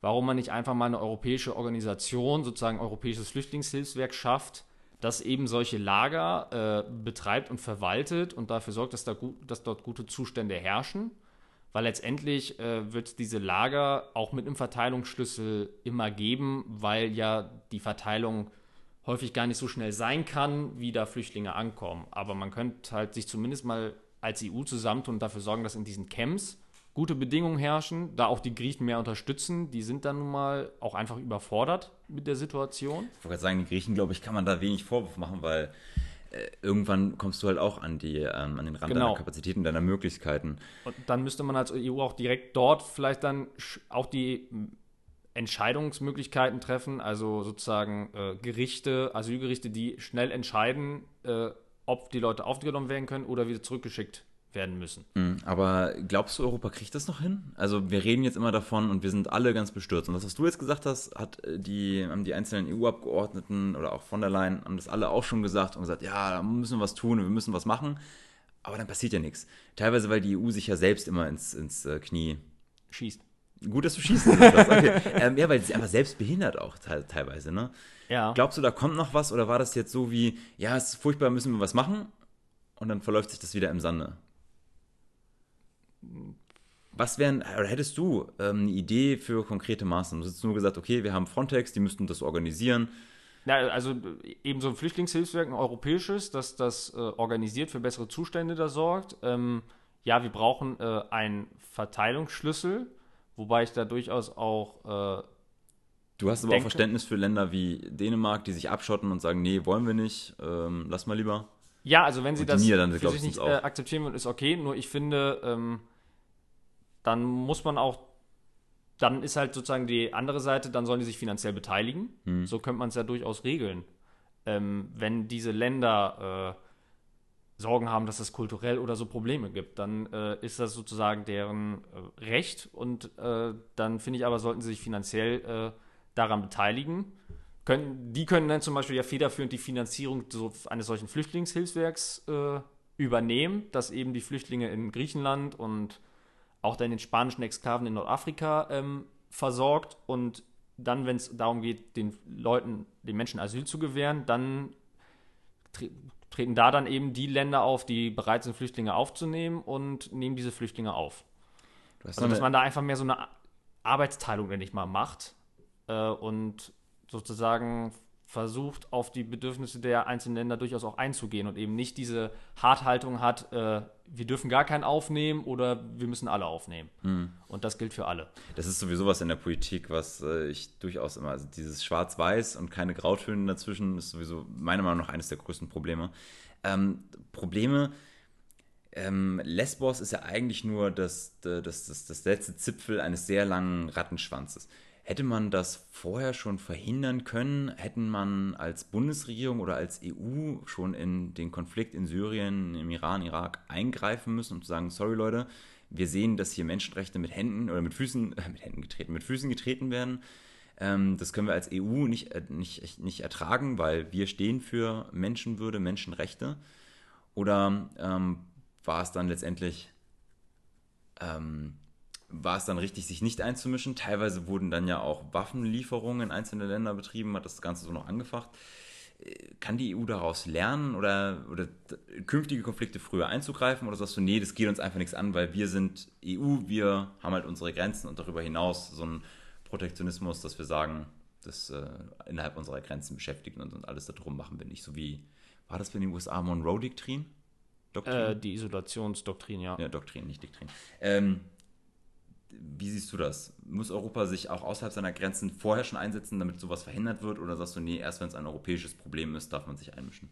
Äh, ich finde, äh, man hätte sich früher einmischen müssen, auch ruhig stärker. Also ich finde, da ist die EU außenpolitisch viel zu zahnlos, zahm. Also äh, die hat außenpolitisch hat die Europäische Union so kein Gewicht, weil quasi, ja, sie hat eine wirtschaftliche Stärke, aber wenn es dann sozusagen ums Eingemachte geht, hat sie eben keine Durchschlagskraft. Und äh, da muss man als EU einfach mal mehr Mut finden. Und wenn man sich als EU ja durchaus auf die Fahnen schreibt, wir sind das äh, Herz der, äh, West der Demokratie, wir der Menschenrechte, da muss man auch ganz klar solchen äh, Problemen wie in Syrien und so entgegentreten. Man hat natürlich in den vergangenen Jahrzehnten im Nahosten schlechte Erfahrungen mit Afghanistan gemacht, mit dem Irakkrieg. Aber äh, trotzdem muss man äh, aktiv bleiben. Und dazu gehört eine aktive Außen- und Sicherheitspolitik. Und äh, ja, das muss man ja zum Beispiel mal als Beispiel Donald Trump nehmen, äh, der mit seinem doch äh, harschen Auftreten viel erreicht hat. Also ich glaube schon, dieses Prinzip Zuckerbrot und Peitsche hat außenpolitisch eine äh, bessere Wirkung, als es die aktuelle Außenpolitik der EU hat, nur diplomatisch, wir müssen mal drüber reden. Wir müssen mal drüber reden. Ich glaube generell, man kann zu ähm, diesem Thema noch ganz viel sagen. Ähm, Ja. Ich denke aber, wir sollten mal in den Themen äh, noch, noch gucken, was wir noch so auf unserem Zettel haben. Ähm, okay, was habe ich hier noch stehen? Coronavirus ist back. Gut, das ist wenig überraschend. Ja. Die ähm, Fallzahlen steigen wieder. Wir haben jetzt am Wochenende die 2000er-Grenze zweimal hintereinander überschritten. Ähm, was meinst du, wo geht das jetzt noch hin? Ich, Jens Spahn hat ja gesagt, es soll keinen erneuten Lockdown, Shutdown und sonst was geben, sondern hätte man das zum Anfang gewusst, wie es jetzt ist, hätte man damals auf den ganzen ähm, Shutdown verzichtet. Das heißt, das wird es jetzt wohl nicht mehr geben. Ähm, wird man jetzt noch irgendwie wieder eingreifen? Was meinst du? Also ich äh, wollte dazu einmal sagen, zu dem Zitat von Spahn, ich fand das ein sehr schlaues, einen sehr schlauen Satz von ihm, weil er auch gezeigt hat, äh, dass man durchaus auch mal bereit ist, über die Politik zu reden und dass man äh, auch bereit ist, sich der, den neuen Gegebenheiten anzupassen. Und äh, ja, generell, ich finde, Jens Spahn macht eine sehr clevere Ja. Politik, indem er auch äh, Sachen zugibt und äh, über alles diskutieren lässt. Ähm, und deswegen Jens vor können wir Parteivorsitz. Ich wollte gerade sagen, dieser Podcast äh, gibt ganz offiziell bekannt, dass er Jens Spahn äh, bei allem unterstützt, egal ob äh, Parteivorsitz, Kanzlerkandidatur, Weltherrschaft, wir sind dabei. Ähm, Moment, jetzt habe ich gerade kurz den Faden verloren. Äh, die Ähm, Frage ist, ob ja, die- was, was als nächstes kommt jetzt noch. Die Zahlen steigen ja wieder, aber im Moment zahlt ja nicht, also die Zahl der wirklich akuten Infektionen oder auch Todesfälle steigt ja nicht wirklich. Ja, akute also- wir haben pro Tag 2000 Neuinfizierte. Na, ich meine jetzt aber äh, die äh, Krankheitsverläufe, wo äh, schwere Symptome und so auftreten. Ah, Die steigen ja nicht so, wie es zum Beispiel im Frühjahr der Fall war. Und deswegen, solange halt nur sozusagen die Zahl der Infizierten steigt, aber damit jetzt keine große Zahl an Schwerkranken und Toten einhergeht, dann wird man keinen Lockdown verhängen. Aber man wird natürlich schon, glaube ich, äh, jetzt bei Lockerungen vorsichtiger sein, ähm, weil man natürlich nicht in dieselbe Richtung geraten will, wie es jetzt gerade in Frankreich passiert. Die sind jetzt schon, glaube ich, gestern waren sie bei 13.000 Neuinfektionen. Und äh, da ist dann natürlich immer die Gefahr, dass sich dann, wenn sich die Krankheit sozusagen weiterentwickelt, dass dann plötzlich doch wieder die Zahl der akuten Erkrankungen und Todesfälle steigt. Und deswegen denke ich, man wird keinen Lockdown machen, aber man wird jetzt auch demnächst nicht unbedingt groß wieder mit Lockerungen kommen. Ähm, apropos die Text, es heißt äh, tatsächlich nicht Lockdown bei uns, bei uns heißt es Shutdown. Ähm, Lockdown wäre das, was in äh, Spanien passiert ist, wo Leute wirklich drinnen bleiben mussten. Achso, okay. Äh, habe ich auch neulich erst in irgendeinem anderen Nachrichtenbeitrag gelernt. Ich habe das auch immer synonym verwendet, weil ich dachte, who cares. Aber wir wollen ja versuchen, ein wenig korrekt zu bleiben. Ähm, ein wenig, ein wenig haben wir jetzt auch Schweinepest in Deutschland. Die afrikanische Schweinepest ist äh, angekommen in Brandenburg als erstes Land. Ähm, ich weiß nicht, ob wir dazu irgendwie großartig was sagen müssen, aber es ist auf jeden Fall eine New, ein, ein News, ein New, Ein News-Thema. ein Thema, was auf jeden Fall aufgekommen ist. Ähm, ja, hat mich jetzt, ich habe das zur Kenntnis genommen. es auch. So. ähm, ebenfalls zur Kenntnis genommen und wenig überrascht hat mich auch folgende Nachricht. Es gibt Rechtsradikale bei der Polizei. Ähm, man hat ein rechtsextremes Netzwerk bei der Polizei aufgedeckt. Der nordrhein-westfälische Innenminister Herbert Reul ähm, spricht zwar von einer Schande für die Polizei, dort wurden 29 Beamte, die meisten kamen aus Essen anscheinend, ähm, die haben Inhalte über ihre Handys ausgetauscht, also Bilder, Videos, ähm, mit volksverhetzenden und ähm, auch anderen verfassungswidrigen Inhalten. Frage ist, Sebastian, wie überrascht bist du davon, dass wir Nazis in der Polizei haben? Also ich will ja, ich, ich will damit überhaupt nicht die gesamte Polizei unter ein Licht stellen und sagen, alle Polizisten sind Nazis, aber wenn man Nazis sucht, dann könnte man auf jeden Fall bei der Polizei und bei der Bundeswehr suchen und ich glaube, man würde da Leute finden, ja. Ja, warum sollte es bei der Polizei anders sein als bei vielen anderen Organisationen und so? Es ist 99 Prozent der Leute machen eine super Arbeit und sind Ja. engagiert und sind auch äh, tolle Menschen, die jeden Tag äh, ihren Kopf für andere hinhalten. Aber leider gibt es auch immer schwarze Schafe und Idioten. Was glaubst du, was gibt es jetzt für Konsequenzen? Also, wenn ich mich daran erinnere, als ähm, die Proteste in den USA angefangen haben gegen Polizeigewalt, wurde in äh, Minneapolis ja auch ganz schön davon gesprochen, Polizei abschaffen, neues System integrieren. Das haben natürlich unsere deutschen Linken, äh, Linksextremen mitgenommen und gesagt, ja, hier in Deutschland auch Polizei abschaffen und Polizeigewalt und alles ganz furchtbar. Äh, meinst du, dass, ähm, ja, gießt jetzt nochmal Öl ins Feuer? Und dass wir Ja, also wieder über eine finde ich, Polizeireform äh, sprechen? schon ein bisschen überzogen. Auch die Entwicklung da in Minneapolis, also die wollen sich einen neuen sozusagen Sicherheitsdienst für die Stadt überlegen, Mhm. der dann im Zweifel nicht mehr Polizei heißt, aber ja trotzdem durchaus dieselben Aufgaben zum Teil übernehmen soll. Weil du brauchst ja eben als äh, Staat, damit der Staat die Staatsgewalt ausüben kann, braucht er eben ein Instrument. Und das ist eben die Polizei, die für Recht und Ordnung sorgt und in Deutschland auch Freund und Helfer ist und das auch in 99 Prozent der Fälle.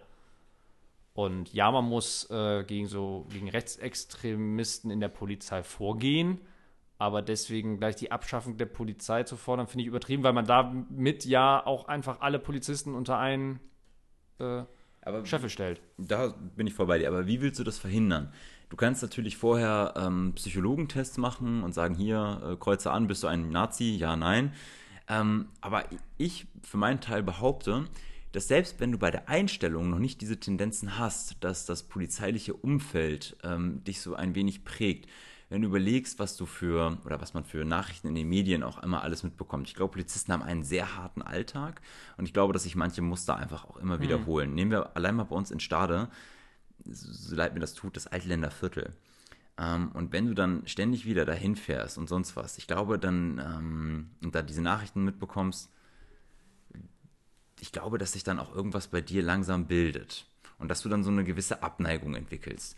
Ähm, und ich glaube, wir bei uns in Stade sind ja noch ein relativ kleines Städtchen, wenn ich das in Dortmund mitbekomme, wie da die Kriminalität in manchen ja, Gruppen einfach, was, was da für eine Kriminalität herrscht, ich glaube, dann, dann ist das doch nicht verwunderlich, dass unsere Polizisten manchmal dann auch einfach so schwach sind und sich denen hingeben.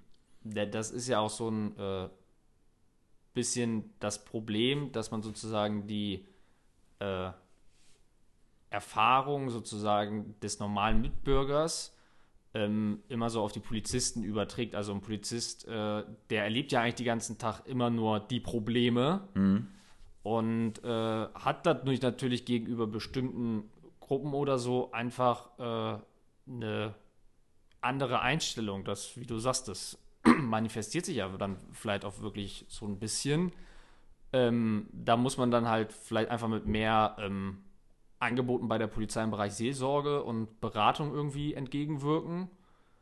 Und äh, trotzdem manifestiert sich, wenn solche Sachen, glaube ich, auch nur bei dem geringsten Teil. Und da muss man generell einfach, glaube ich, innerhalb der Polizei sozusagen diesen Kodex aufbrechen, weil es gibt ja äh, dann immer so diesen Grundsatz, ach so, den Kollegen, den schwert sich jetzt nicht an, auch wenn er mir da jetzt irgendwas so Beklopptes geschickt hat und äh, dass man da einfach dazu vielleicht motiviert, äh, Moment, wenn da irgendwie rechte Sachen rumgehen oder so, dann müsst ihr das melden. Das ist dann kein Verrat an euren Kollegen, sondern äh, das ist eure Aufgabe zum Schutz der Polizei. Also dass man da einfach so ein bisschen die, den Blick ändert, ähm, was jetzt eigentlich sozusagen im Dienste der Polizei ist und was nicht.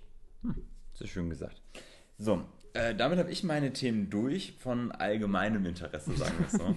ähm, natürlich könnten wir jetzt noch über beispielsweise das Sommerhaus der Stars sprechen, äh, das ich jedem nur empfehlen kann, der abends mal eine, ähm, ja, abschalten möchte, sein Gehirn an der Garderobe abgibt ähm, und dann einfach den Niederungen menschlichen Seins äh, zuschauen möchte. Ähm, wir haben aber auch noch ein paar Starter-Themen. Ja. Du guckst überrascht. Nö. Ähm, und zwar unter anderem hatten wir Mitte August äh, einen politischen Paukenschlag bei uns. Ähm, und zwar ist Landrat Michael Rösberg vor die Kameras getreten und hat gesagt, er wird für eine erneute Kandidatur nicht zur Verfügung stehen. Ähm, 63 Jahre alt ist der Mann, seine Amtszeit endet dann Oktober 2021. Ähm, und seit 2006, sprich seit 14 bzw. dann 15 Jahren, stand er an der Spitze der Kreisverwaltung. Ähm, das kam überraschend, wenn ich das so richtig aus den Zeitungen gelesen habe, richtig? Ja. Was hältst du von Rösberg? Ein guter Mann? Also ich, äh, er ist jetzt kein perfekter Politiker, denke ich persönlich, aber, das sagt er übrigens mit einem leichten Grinsen. aber ich finde, er hat äh, für den Landkreis viel Gutes gemacht. Äh, hat, ich finde auch die Corona-Krise äh, hat er in, wurde in weiten Teilen vom Kreis äh, gut gehandhabt. Problematisch war so ein bisschen, dass äh, sich ja doch einige Behörden so ein bisschen rar gemacht haben in der Zeit.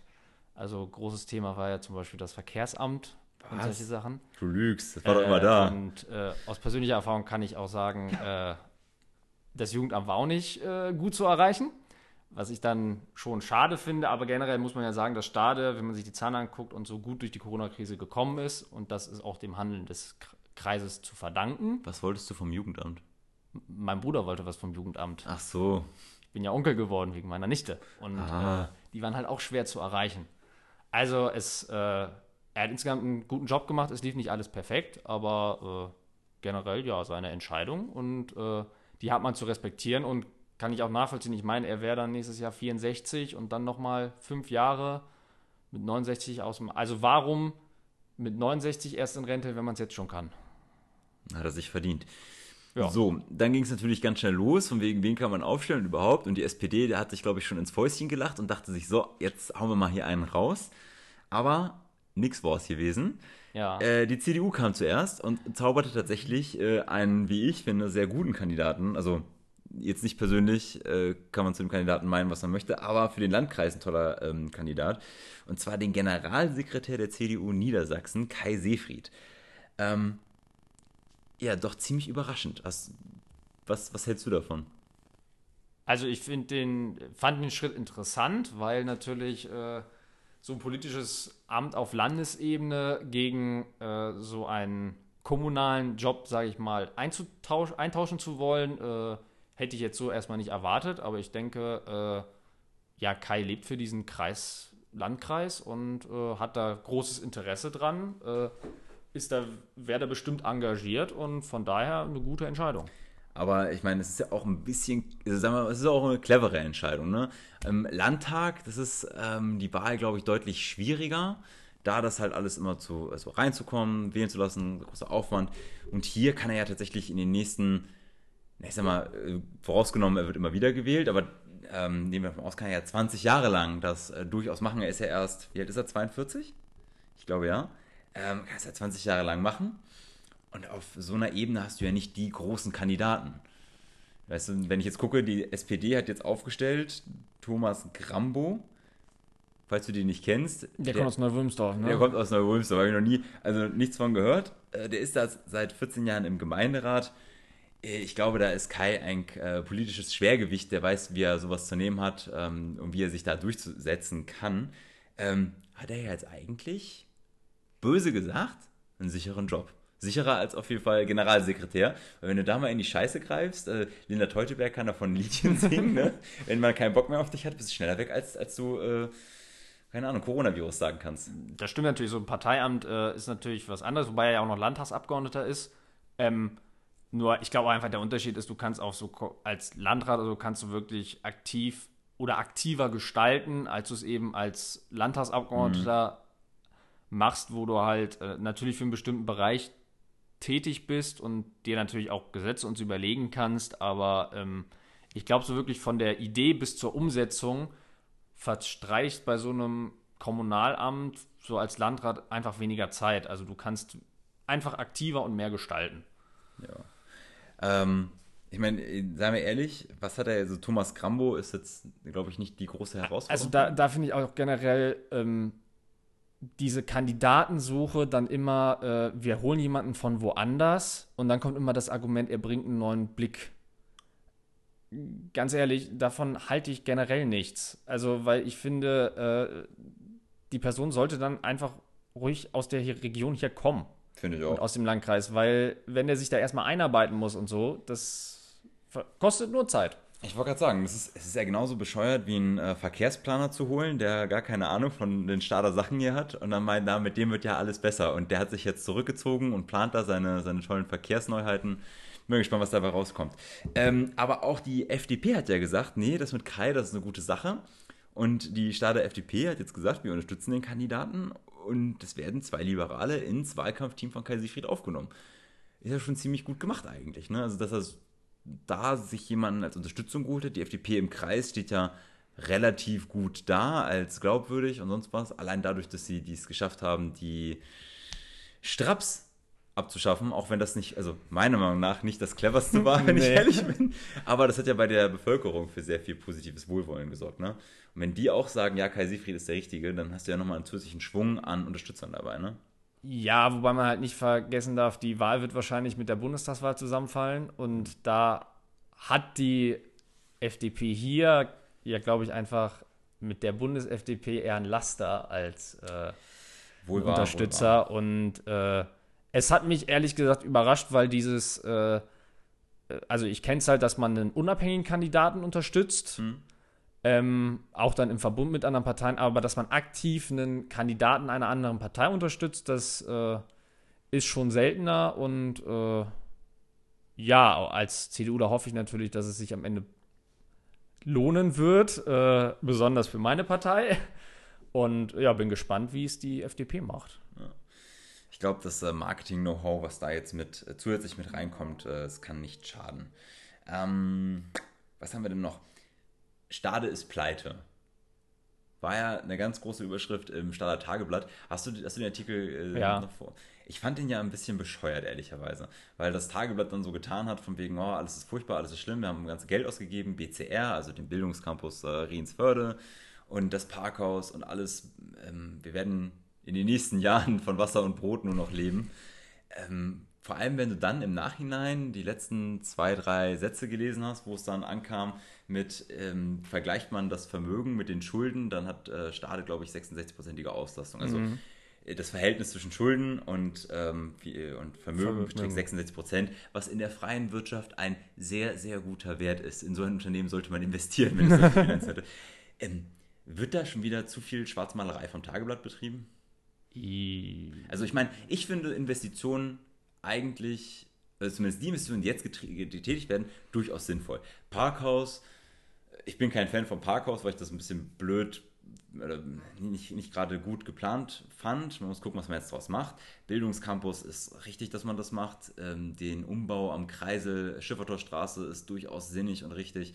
Und eigentlich, also für mein Empfinden, darf man jetzt nicht sich ausruhen und sagen, so, ähm, jetzt haben wir ja alles gemacht, jetzt müssen wir auch mal gucken, dass wir da Geld reinkriegen, sondern man müsste eigentlich gucken, wie können wir jetzt weitere Investitionen sinnvoll ansetzen und wie finanzieren wir diese äh, vor allem sinnvoll. Ich verstehe beispielsweise nicht, ähm, Nee, darf ich dir gar nicht sagen, weil ich das ja noch woanders unterbringen will. Also, das ist halt mein Thema. Man muss ja immer gucken, wo man jetzt ähm, Geld herkriegt. Ja, das, das äh, Problem ist, ich glaube, im Moment ist halt dieses Thema Schulden wieder ja sehr akut, auch wegen Corona. Mhm. Also, man weiß ja jetzt auch nicht, wie sich der Haushalt der Stadt entwickeln wird, wenn irgendwie Gewerbesteuern dann im nächsten Jahr oder in den nächsten Jahren vielleicht weniger, geringer ausfallen.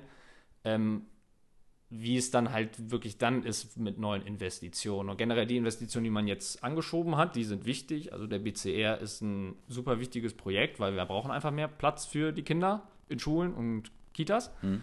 Und äh, deswegen finde ich da im Moment diese Schwarzmalerei bei Schulden, die es ja auch schon auf Bundesebene anfängt, äh, finde ich äh, nicht gut, weil ähm, es gab, gibt halt immer den Grundsatz, äh, wenn es dir gut geht, sollst du sparen, wenn es dir schlecht geht, sollst du Geld ausgeben. Im Moment geht es uns schlecht, also müssen wir investieren und äh, Schulden machen. Und ja, Stade wird jetzt nicht gleich zum nächsten Detroit in den nächsten Jahren und vollkommen pleite sein. Nachdem Airbus pleite gegangen ist, werden wir zum nächsten Detroit. Finde ich schön. Ähm, ja, ich finde es auch bescheuert. Also du musst ja gucken, wir haben ja Pläne mit der Stadt, wir wollen immer weiter wachsen. Äh, Infrastruktur ist da ein ganz wichtiges Thema.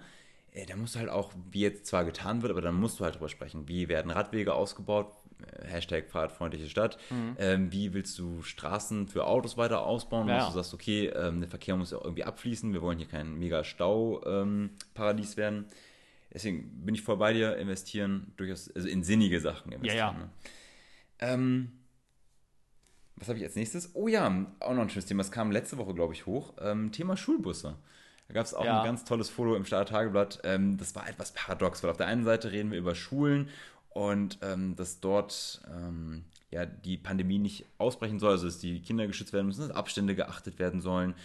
Ähm, und dann sieht man sowas. Nach Schulschluss äh, stehen die da an den Bushaltestellen, drücken sich in Busse. Äh, mit dem Grundsatz wahrscheinlich auch noch so, die haben vorher schon gestanden, die können jetzt immer noch im Bus stehen. Ähm, hat da die, na, die, die, die zuständigen Behörden ein bisschen gepennt? Hat da niemand drüber nachgedacht oder wie konnte sowas passieren? Ja, also da hätte der Kreis äh, tatsächlich wirklich mal, der für die Schulver Schul Schülerbeförderung zuständig ist, so war es. Ähm, ja, da verstehe ich nicht, warum man da nicht einfach versucht hat, irgendwo zusätzliche Busse herzukriegen. Also die äh, hier Omnibus-Gesellschaften in der Region, also die äh, ja eigentlich immer so Busreisen anbieten, die haben im Moment nichts zu tun. Die haben Busse zur Verfügung, die könnte man einsetzen, um da eben einfach äh, sozusagen die Abstände zwischen den Schülern herzustellen. Wobei, wenn man die Bilder so sieht, unabhängig von Corona, man generell in dem Bereich mehr machen muss, weil es eigentlich schon äh, ein, also ein sehr leichtsinniges Sicherheitsrisiko finde, dass man Schüler so in die Busche, äh, Busche, in die Busse quetscht. Ja. Manche Leute äh, wollen Kinder in Busse kriegen, Sebastian möchte Kinder in Busche ziehen. Nein. Sehr schön. Äh, dass man, also jetzt unabhängig von Corona, glaube ich, brauchen wir generell mehr Busse für die. Es war, ich weiß nicht, wie das zu deiner Schulzeit war, aber ich komme ja aus äh, Köln-Bonn der Ecke und äh, da war das auch so, wir hatten dann ähm, zu uns, wenn du aufs Dorf fahren wolltest, aus Bad Godesberg wieder raus, ähm, fuhren nach der Schule immer direkt drei Busse hintereinander. Und es war eigentlich scheißegal, welchen Bus du davon genommen hast, die waren immer alle voll. Also kam der erste Bus angefahren, der fuhr ab, dann kam der zweite. Und der dritte kam immer so fünf Minuten später. Hat man sich schon abgesprochen, hey, ich bin heute im dritten, ne, ich bin mhm. im zweiten. Aber es war, es war egal, weil es war bis in Nechlem war es immer voll, ähm, bis dann die ersten Leute ausgestiegen sind. Ja, aber Und dass sich das in den, du überlegst, ich bin jetzt auch schon äh, 31, das ist schon 15 Jahre her, dass ich da mit dem Bus gefahren bin und dass es immer noch diese selben Probleme gibt, ne? Ja, also bei. bei da braucht man Leute, genau. Leute von außen, die das mal mit einem frischen Blick sehen. Da, äh, das war bei uns auch nicht anders. Und äh, was halt mich immer ärgert, ich sehe es in Hadorf immer morgens um der Schulbus, um halb acht oder so fährt der. Das ist halt immer so ein normaler äh, Bus, halt, äh, die normale Länge, der halt randvoll ist und dann um der Linienbus um 8.07 Uhr oder so, das ist dann ein großer Gelenkbus. Wo ich mich dann einfach frage, warum tauscht ihr die beiden nicht einfach? also das ist so ein bisschen, man könnte da glaube ich einfach mit einer etwas besseren Fahrplanplanung schon viel erreichen. Möchtest du Busfahrplanplaner werden? Nö. Auch wieder outgesourced. Aber dafür gibt es ganz viele gut qualifizierte Menschen, die das gut können. Meinst du? Und hätten die auch einfach andere Geldmittel zur Verfügung, ja, da sind wir wieder beim Thema Geld. Dann ja. äh, würde das auch besser laufen. So, ich äh, stimme mal das letzte Thema an. Ähm, wie bist du hierher gekommen? Also wir sitzen in Ottenbeck tatsächlich und nehmen hier gerade auf, bei mir zu Hause. Wie bist du nach Ottenbeck gekommen von Hadorf? Mit dem Auto. Mit dem Auto. Ist dir irgendwas aufgefallen auf dem Weg äh, hierher? Ich gehe mal davon aus, du bist B73 gefahren. Ja. Kreisel raus. Ähm, also dann beim Kreisel Meckes hier ins Industriegebiet ja. und dann von da aus ganz normal weiter. Ist dir nichts aufgefallen? Nee. Sebastian, das sind jetzt Fahrradfahrzeichen auf der Straße. Die Fahrradfahrer wurden jetzt vom Bürgersteig runtergeholt. Die sollen jetzt bitte auf der Straße fahren. Was ich ähm, ehrlicherweise. Jetzt über hier in Ottenberg. Hier im Ottenberg, ja, tatsächlich. Das ist. Ähm, also ich habe auch keine Fahrradfahrer gesehen, von daher. ja, die hängen wahrscheinlich unter irgendwelchen LKWs jetzt. Also das muss man sich so vorstellen. In Ottenberg haben wir halt ähm, vor Ottenberg ein Industriegebiet, wo ähm, Teike sitzt, wo andere ähm, Unternehmen sitzen, die halt mit LKWs äh, beliefert werden. Das heißt, wir haben hier sehr viele ähm, Transporter, die unterwegs sind, viele LKWs, viele Autos. Wir haben wirklich viel Verkehr. Früher war das so, dass die Fahrradfahrer und die Bürgersteig äh, und die Bürger, Fußgänger, so heißt das, die Fußgänger sich den Bürgersteig ähm, geteilt haben. Das hat auch eigentlich für mein Empfinden immer sehr gut funktioniert.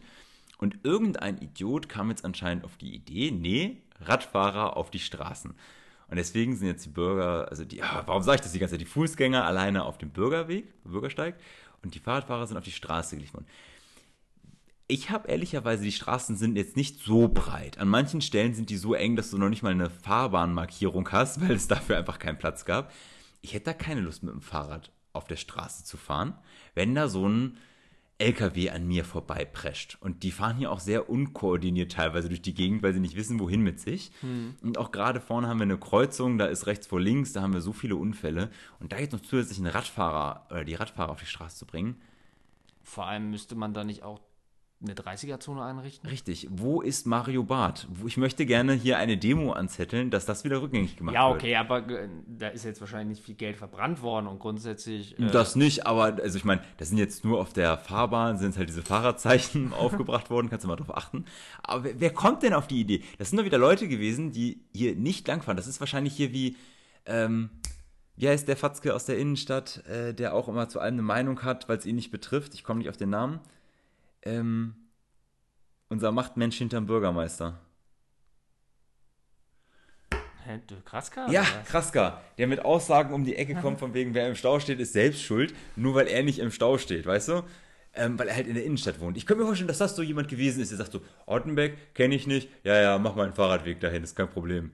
Also, ich kann es mir auch anders vorstellen, dass es Ottenbecker gab, die das gefordert haben. Nee, kann ich mir nicht vorstellen. Also wir Kann ich mir sehr gut vorstellen. Kann ich mir sehr, sehr gut vorstellen. Also da jetzt nur die Schuld bei der Stadt zu suchen. ich, also wir in Ottenbeck, hier die Ottenbecker, die sind ja so grün, die hätten vorher gesagt, pass ja, auf, erst recht doch dann. ja, die hätten mal wieder gesagt, pass auf, Autos und LKWs verbieten, Nee, nee, ich glaube, die sind eher so von wegen, äh, da die Fahrradfahrer hinschicken, damit das äh, Autofahren dort unattraktiver wird und mehr Leute aufs Fahrrad steigen. Das ist der wahre Plan dahinter. dann waren das aber auch wieder Idioten. Also wir halten fest, es waren Idioten, die das gemacht haben. naja, wir halten fest, wir wissen es beide nicht und wir denken uns gerade irgendwas aus.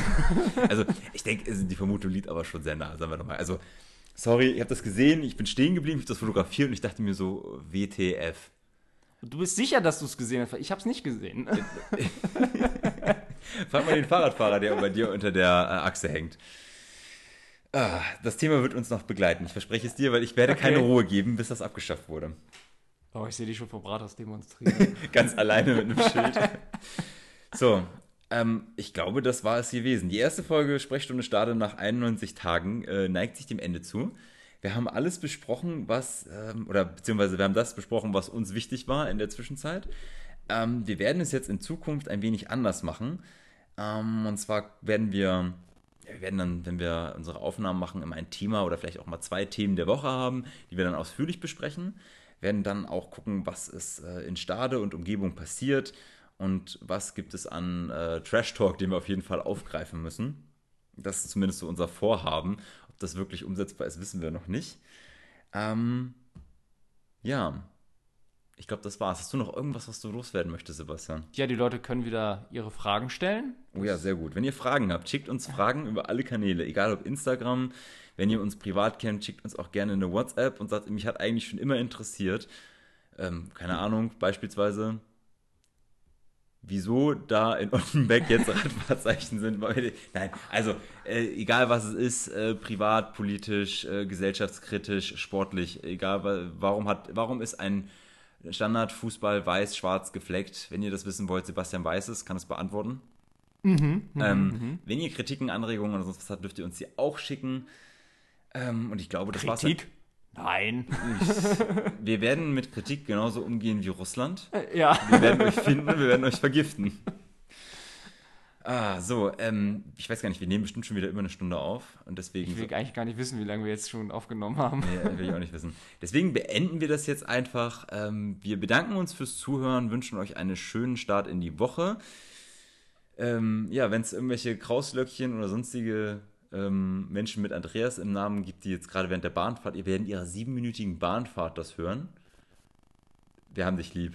Ja, er kann einige Bahnfahrten damit abdecken. Ich weiß gar nicht, wie er das schaffen soll. Muss er jetzt auch zu Hause hören, wenn er putzt Ja. oder kocht. Egal. Äh, mehr dazu beim nächsten Mal bestimmt. Und äh, ja, Sebastian, dann die letzten Worte gelten dir.